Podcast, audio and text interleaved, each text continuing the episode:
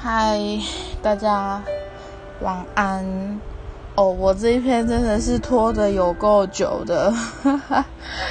之前一直想说，哦，因为我前前段时间跟 M 他去看一部电影叫《禁忌之路》，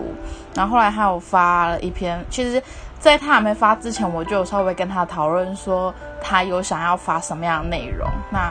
呃，因为毕竟我们虽然是看同部电影，但是毕竟我们有些想法可能不一样。那他就是跟那个奇迹的女儿一起讲嘛。那我今天也是要来讲《晋级之路》的这一部电影，但是可能讲的内容会跟他比较不一样。但是呃，大家可以也可以去听听看他的，然后呃，我的也听听看。对我尽量不要讲太长。那呃，我今天要讲《晋级之路》《晋级之路》这一部片，它是一部呃纪录片，就是呃人记录呃，它是主角是四位人权律师，然后再讲一些呃很之前的一些。案子就是它里面有包含，就是官场工人事件，然后洪仲秋事件、太阳花学运，然后郑信哲案件，然后它提里面其实还有提到那个郑捷杀人事件。对，反正呃，我那时候看完这部电影的时候，这部电影之后还有那个座谈会，所以我后来也是有问导演一些问题。那他的这这部导演叫苏哲贤，他之前有获得金马奖。呃，最佳导演哎，新人导演的样子，对，因为他之前有拍过另外一部叫做我看一下哦，刚刚功课没有做好，他拍了《街舞狂潮》，对，然后获得金马奖哦，最佳纪录片，所以这个是他的《晋级之路》是他的第二部。纪录片，那其实，呃，不知道大家有没有在看那种新闻专题的习惯，就是那种草根台湾呐，一步一脚印，就电视上那一种。因为，呃，我大学主要就是在做新闻专题类的，然后，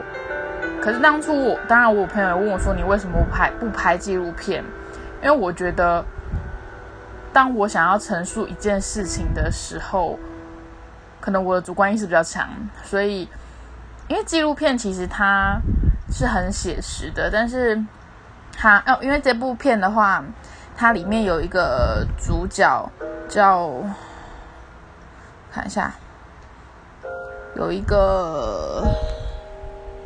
邱显志律师嘛，他主要就是在后面。呃，很常会有在背景音讲话，或者是在在陈述故事。那专题的部分就是可能会有旁白在说，就是旁白跟采呃被采访者，旁白跟被采访者这样子交错来讲的。对，那我觉得这部片不错的是，它利用了很多手法，因为我觉得它。并不是完全的纪录片，因为它中间有一些东西它是没有办法去排的。那这个其实最后，呃，映后座谈他其实也有说到这一点。那这个我等下再跟大家分享。嗯，那这个故事的话，就是我刚刚说的嘛，他主要是在讲人权，然后呃，利用这就是他在记录这几个律师，然后再打这些。案件的时候所发生的一些事情，然后包含其实也记录了他们家庭的一些东西。那，嗯，我不知道大家对于这些案件的熟悉度，因为其实我的话，我就对于洪仲秋、太阳花跟郑杰的事件比较有印象。其实他其实还好。对，那没关系，我还是跟大家介绍一下。他第一个就讲到那个官场工人的的案件。那官场工工人这件事情，其实它发生在一九九六年左右。然后那时候就是台湾会很多那种纺织业啊，就是制衣工厂它恶性倒闭，然后导致员工退休金没有办法拿，或者之前费没有办法拿，所以。后来就是那些官场的老失业劳工就组成了一个官场工人的连线，然后陆续进行了一堆抗议的活动，然后包含卧轨。那最后劳委会就是以官场歇业失业劳工创业贷款的这个名目。去代偿给钱打给他们支付这些工人所被积欠的一些费用，但是劳委会又在二零一二年贷款追溯期将近时发函要要求未还款的工厂工人还款，并编列预算打算提起民事诉讼，对。那也是借由这几个律师，然后所以才在后面，在二零一四年三月，劳动部宣布不再上诉官场工人案后，抗抗争事件才大致结束。这是第一个官场工人案。那等我一下哦，我把赖关掉，不好意思，一直一直打扰各位。好，那第二个是洪仲秋事件，我觉得洪仲秋应该大家比较知道，就是。在二零一三年七月，因为洪仲秋他就系带就是有拍照功能的行动的手机跟 M P M P 三进入军队里面，所以他们违反了军队资讯安全保密的规定，然后被实施关禁闭的悔过处分。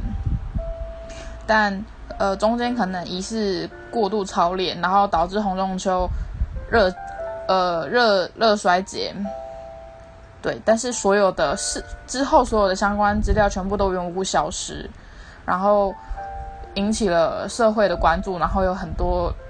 呃促成两次的游行抗议活动，然后约二十万人参加。其实洪仲秋这件事情真的很可怕，因为我后来有问我们之前店里因为的店长，其实他之前也是当是军人，一那个教育班长，然后我就问他这件事情，他就说。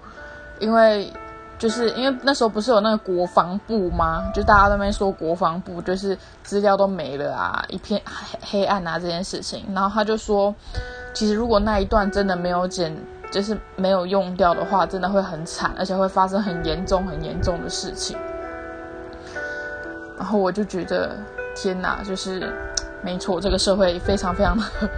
黑暗。对，那再来的话就太阳花学运。就在二零一四年三月十七号下午，国民党立委以三秒时间宣布完成海峡两岸服呃服务贸易协议的委员会审查，然后呃在那之间引发学生占领立法院的运动，然后并在二十六小时内便有学生为主的一万多名民众聚集在立法院外表达支持，然后相关后续引发了五十万以黑山为标志的抗议者。那太阳花学运就是福茂嘛，我觉得那时候，因为那时候刚好是我大学，对，那其实我对于这个议题也蛮有关注的。那我觉得那阵子，啊，我们的媒体也很可怕，对，嗯，题外话讲一下，就是那时候的媒体可怕点是，现场跟报道的完全是南辕北辙。就以那时候熊仔有写一首歌是在 diss 呃华视的吧，那时候华视这一部这个新闻新闻台，他就是有到现场去访问，然后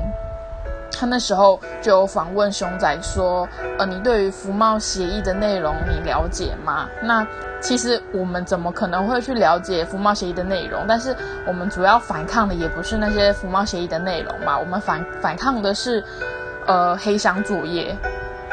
就是在不明不白的时候，然后进行了这一个，然后没有让我们知道，然后结果那时候新闻台的人就剪接，就是标题就上说，呃，就是学生，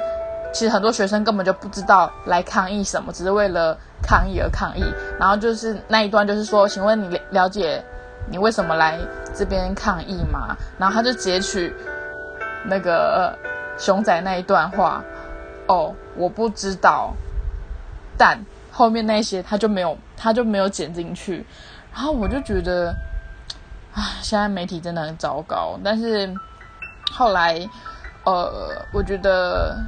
现在的人也是很聪明，就是会有自发性公公民公民记者，我觉得这样子真的好很多，因为新闻本来就是呃我们人民在用来监督政府跟社会上事件的，然后呃因为我大学是读媒体，我觉得身为一个媒体人，这样真的是一个很可耻的事情，对，所以我毕业后。才没有走 这一条，好了，这是题外话。那再来的话就是郑信哲案。那其实郑信哲案的话，其实我对于这一个比较不熟。那他是在二零零二年被指控杀杀警而被判处死刑，但因此案的审理跟证据都存有重大瑕疵，郑信哲持续被羁押，直到二零一六年五月二号开始再审，并停止刑罚之执行。然后它里面还有提到小灯，呃，就是正节小灯泡的事情，可是他就没有讲得很清楚。我觉得这个非常非常可惜，因为在去看电影的前一天，其实我就跟我一个朋友在讨论这件事情，就是其实郑信，呃，不是郑信哲，郑杰，他在做在做杀人这件事情的时候，嗯。我觉得就是，因为我那时候我会觉得，到底怎么会有人会觉得杀人这件事情是对的？为什么会愿意有律师去帮他做辩护这件事情？那我觉得很可惜的是，我在这部电影是没有看到看到他有再多加说明。对，然后我就觉得。哎呀，我真的很想知道。但后来我想想，我觉得就是可能每个人的道德观念吧，就是因为当我们觉得我们道德观念对的时候，其实我们是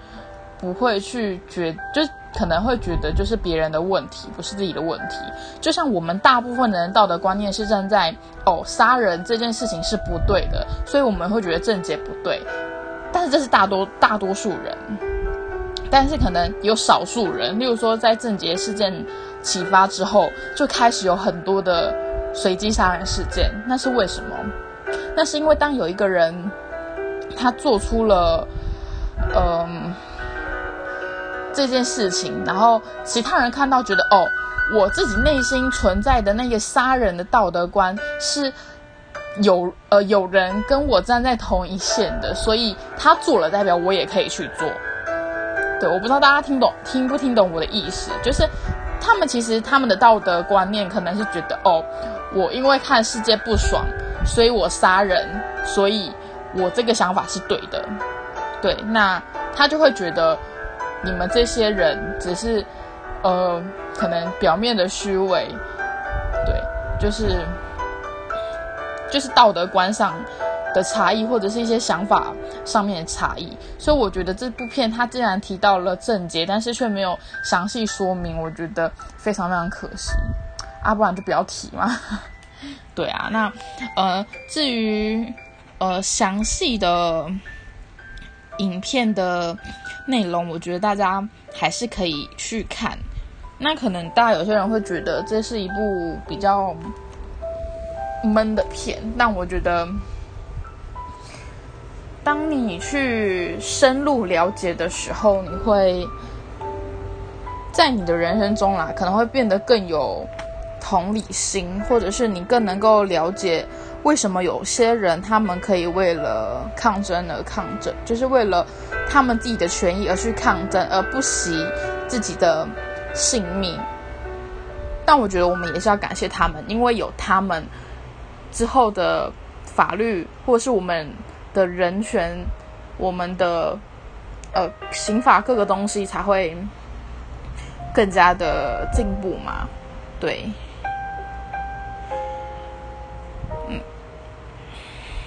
然后我还要讲什么？那其实他们这部电影，我觉得也是的确有讲到一些可能政党的东西，但我这边就不再多加赘述。对，那其实这这个纪录片的话，它其实是以比较散文的形式的纪录片啊，因为他们其实它中间哦，其实穿插了很多各种哲学家或名思，就是思想家的一些名言，然后去构筑出公民不服从的意志。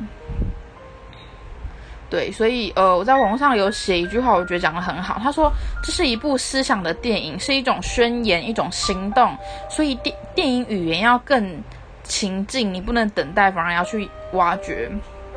我觉得反而看这种片，呃，我觉得很好的点是，你可以再去从不同的角度，然后去思考，就是纪录片上的东西真的是对的吗？任何其实任何事情都一样啦。对，那其实这部片它是，呃，规呃近前前后后近四年的拍摄跟后置，那其实然后拍片是 是一条非常非常漫长的道路，就是从呃气化拍摄，然后后置都是呃团队无数的一个血汗。嗯那其实他这部片也主要是透过募款的方式，然后来拍摄完成。那呃，我前面有提到说，其实他这边他不算是完全是一个呃，不不完全是一个全纪录片的原因，是因为它其实中间有很多的画面是他用意境的方式去做拍摄，它并不是实际。的拍摄，然后后来其实有呃，这个就有其他的呃观众就有问他，那我觉得这个就跟我问的那个问题，他回答的其实有一个关联性。我那时候问他说，呃，不知道大家有没有看过有一部电影，韩国电影，就是我是一个计程车司机。那那部韩国电影主要就是在讲说，呃。韩国内部的一个战争，那他们的那一个战争其实有一点像我们台湾的二二八事件。然后那时候，呃，我就问那个导演说，为什么他没有想要用剧情片的方式来呈现，而是使用纪录片的方式？对，那他其实就有说到，其实。呃，台湾的政府在审电影这件事情其实是很严格的。那其实又让我，其实我之前就知道这件事情，但是我那一次听完之后，我觉得我有点更更加震惊。就是，因为，其实你看，其实韩反而是韩国电影，它没有禁忌那么多，所以它可以拍出那些可能会有争议性。不好意思，有争议性、有议题性的历史故事。但是，假如说台湾，你看，其实台湾根本就没有这样子的一个电影。因为台湾，假如说真的拍出了符合历史上的电影，你觉得会造成什么样子的情况？就是，呃，如果拍出现实，可能政府他们会被。就会又会发起可能更多抗议，然后可能政府他之前的一些谎言全部都被拆穿。然后其实我们很多，呃，我们这一代可能还好，可能有一些呃，应该是我们下几代，他们其实他们的历史课本全部都是在说，呃，什么什么党派很好，然后什么什么党派做了什么事情。所以才让台湾更好。那当你在当你是一个学生，你一无所知的时候，你学习到这些观念，那你是不是就是完全是升值在心中，说哦，这个党派很好？那这个是非常非常非常恐怖的观念吗？就是他们已经让人民失去了自由意志，失去了思考的空间。然后，因为其实你看，现在其实很多。老人家那种深蓝深绿的，你要去改变他们，要他去看到说现在可能柯文哲做了多少事情，他们就会觉得，呃，反正他们就是支持深蓝，支持深绿，不管是他们做了多少无脑的事情。好，对我我可能有点偏激，但就是这样子的想法，其实是很可怕的。所以，当我们台湾电影也被政府所管控的时候，就变成我们有很多事情是没有办法去很真实的呈现给观众，就有点像新闻媒体一样，他们已经被政府给掌控了。那人民所看到的，当人民没有自己的思想的时候，你们就去看你们所接收到的一切，那你们这样不是被洗脑？这我们不是被洗脑是什么？对，所以就包含他可能里面拍的一些东西是根本政府没有办法让他们去拍，所以他们只好使用呃比较意境式的方式去拍摄。对，那当然我觉得导演也也很也很聪明。就是用这样子的一个手法去呈现给大家，对呀，然后对我刚刚讲的有点激动，所以我就是建议大家，就是还是可以去看看这一部片，然后去反思、去思考。就是我也并不一定说他这部片完全是对的，因为其实看了这部片之后，我也想了非常非常多，对。然后，对，就是这样，就是希望大家能够去看。那，呃，当然，在在《晋级之路》，它也有在电影上面有很多上很多的音乐跟配乐，我觉得写的很好。那他们在呃电影结尾之后有有播一首歌，它是由呃颜色的国蛋跟灭火器的杨达正。创作一首歌叫做也是叫晋级之路，那我觉得，对啦，可能我本身就喜欢老舍，尤其就是嗯，国蛋真的是一个很厉害的老舍歌手，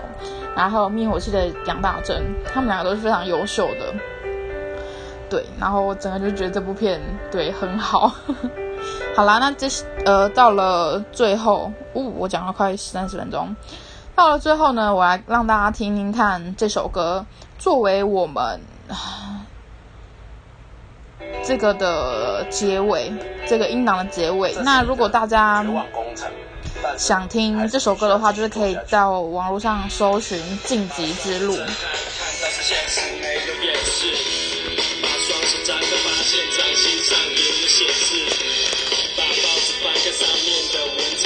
解释。什么让我失去理智？是为了什么？又发生了几次？旁观的、低沉的、这欢乐、悲伤交错的人生，祈求的神明，错的什么？求的下次，天堂带有希望的成分，那是谁的责任？如果我也有罪，那我承认，少了偏爱，多了仇恨，依然在挣扎。看不见尽头的。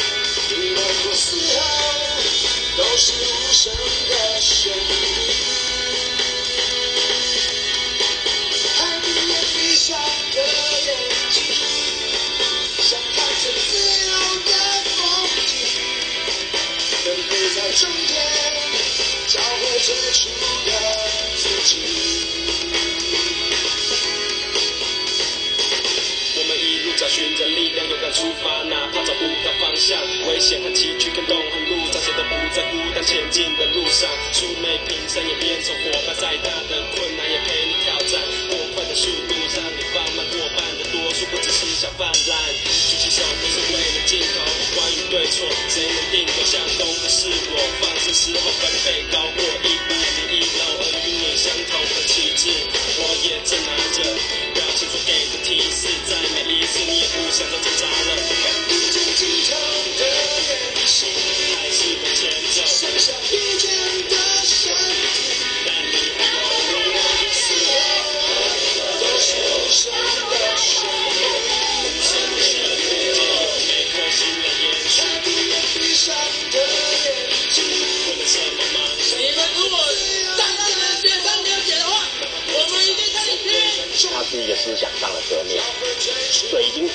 喉咙，这个叫做抢救濒临悬崖边的台湾民族。过的蓝色。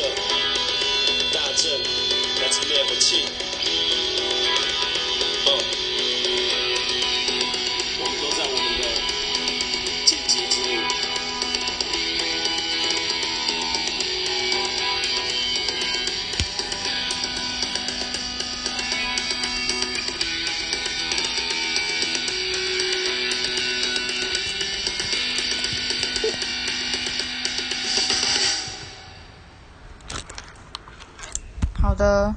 这首歌结束，但刚在播的时候，我突然想到，呃，一个一首歌，因为我很喜欢老舍。那，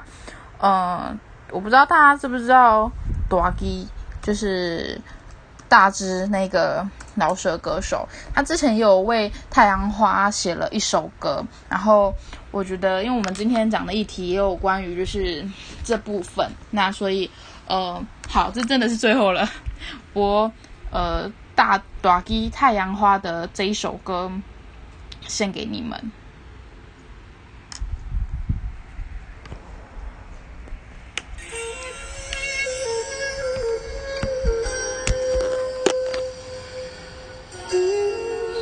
如果大家可能不清楚歌词的话，可以去 Google 一下。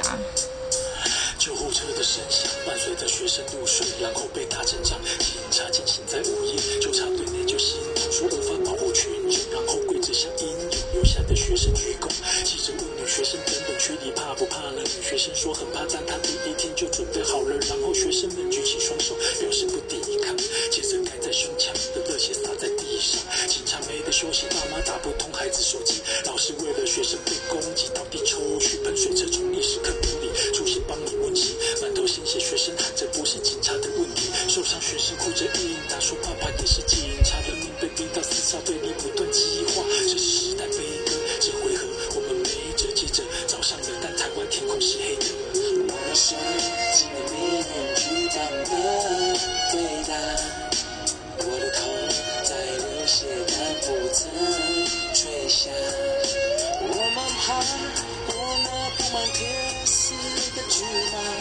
上一朵照亮阴暗角落的太阳花。他们不是为自己发出怒吼声，为的是分不到别的无助穷人。他们让人民睁大眼睛，关心讨论，这是温暖围巾还是要面角声？他们怒斥商人价值观崩坏掉，